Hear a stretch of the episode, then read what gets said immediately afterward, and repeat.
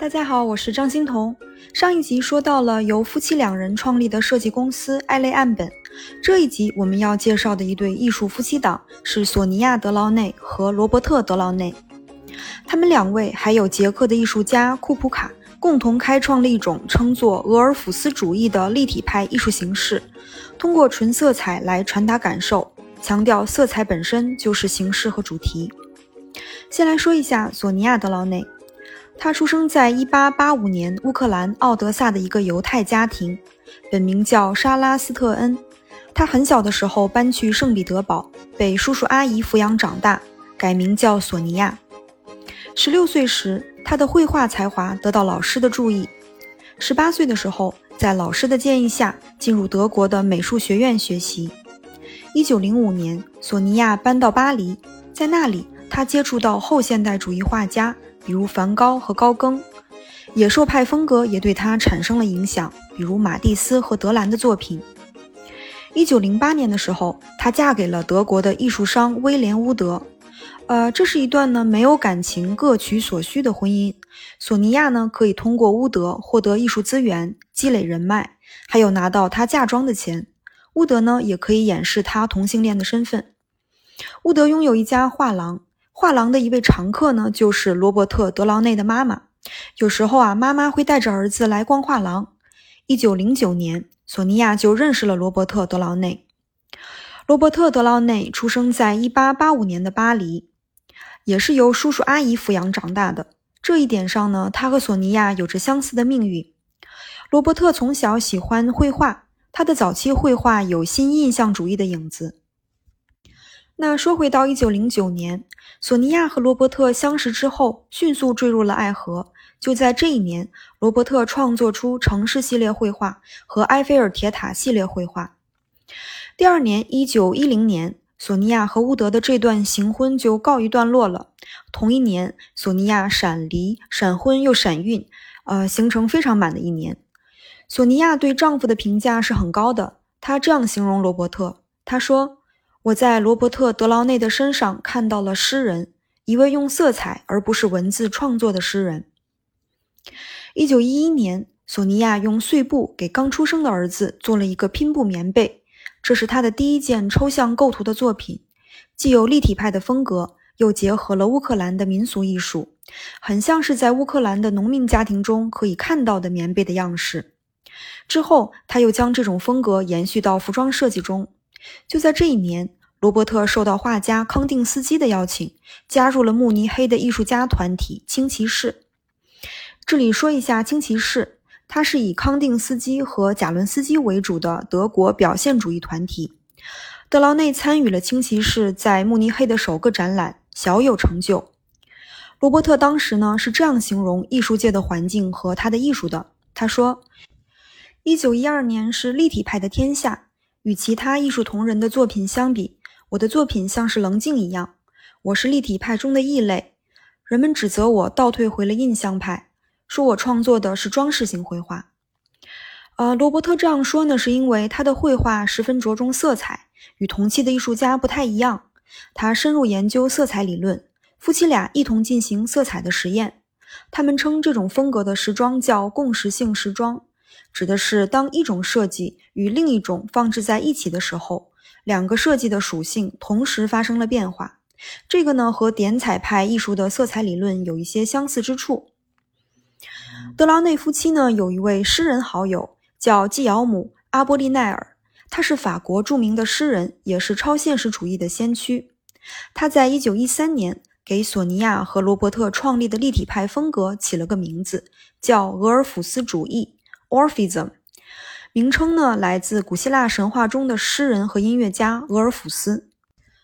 俄尔甫斯主义艺术的主要特点呢是同心圆和平分平面，通过创造抽象的色彩组合图案来探索色彩的关系和色彩本身的意义。一九一四年，夫妻俩搬到了西班牙。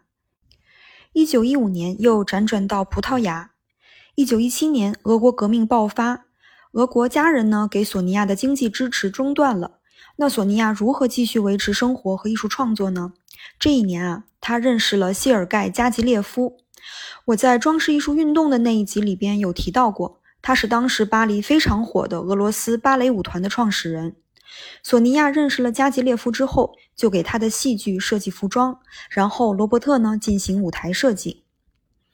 一九二一年，夫妻俩带着孩子搬回了巴黎。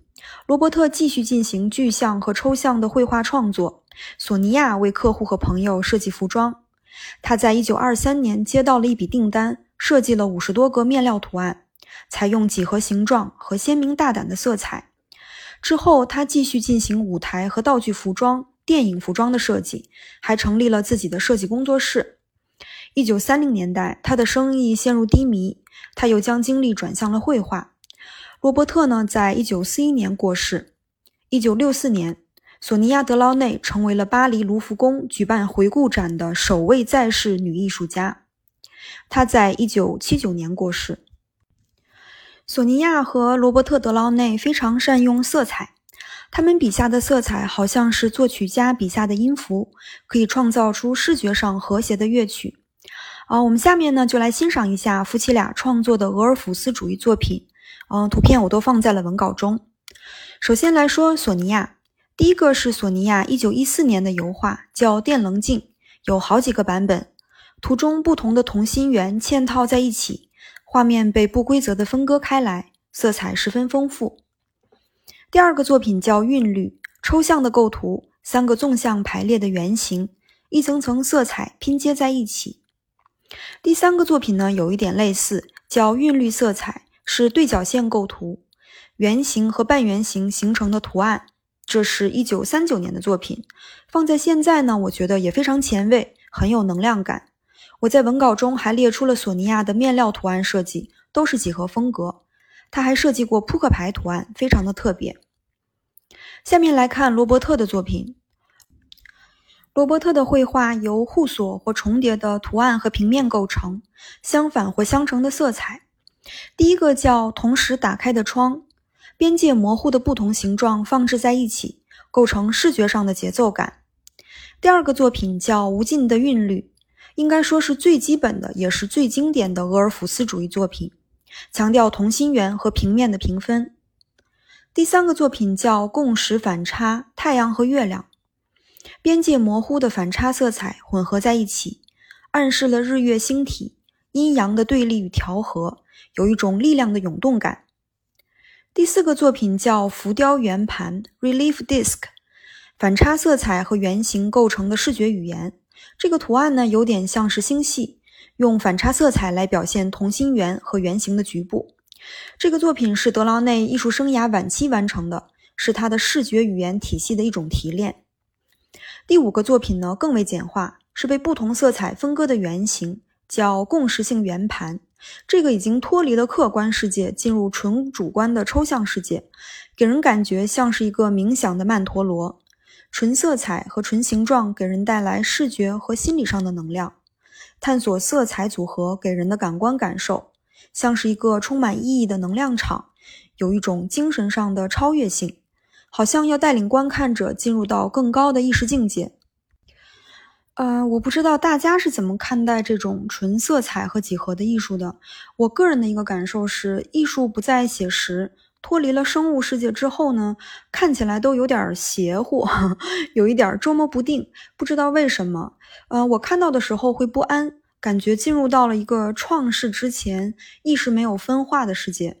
这种不安的感觉，呃，可能是一种以人为中心的心理焦虑吧。就是我不知道它表达了什么，但是我又确信它确实表达了什么。脱离了人的意识的世界，因为无法想象、无法理解，所以不安。好了，最后的本期总结：索尼娅·德劳内是乌克兰出生的画家和壁纸面料服装的设计师。罗伯特·德劳内是法国的画家，以强烈的色彩和几何形状著称。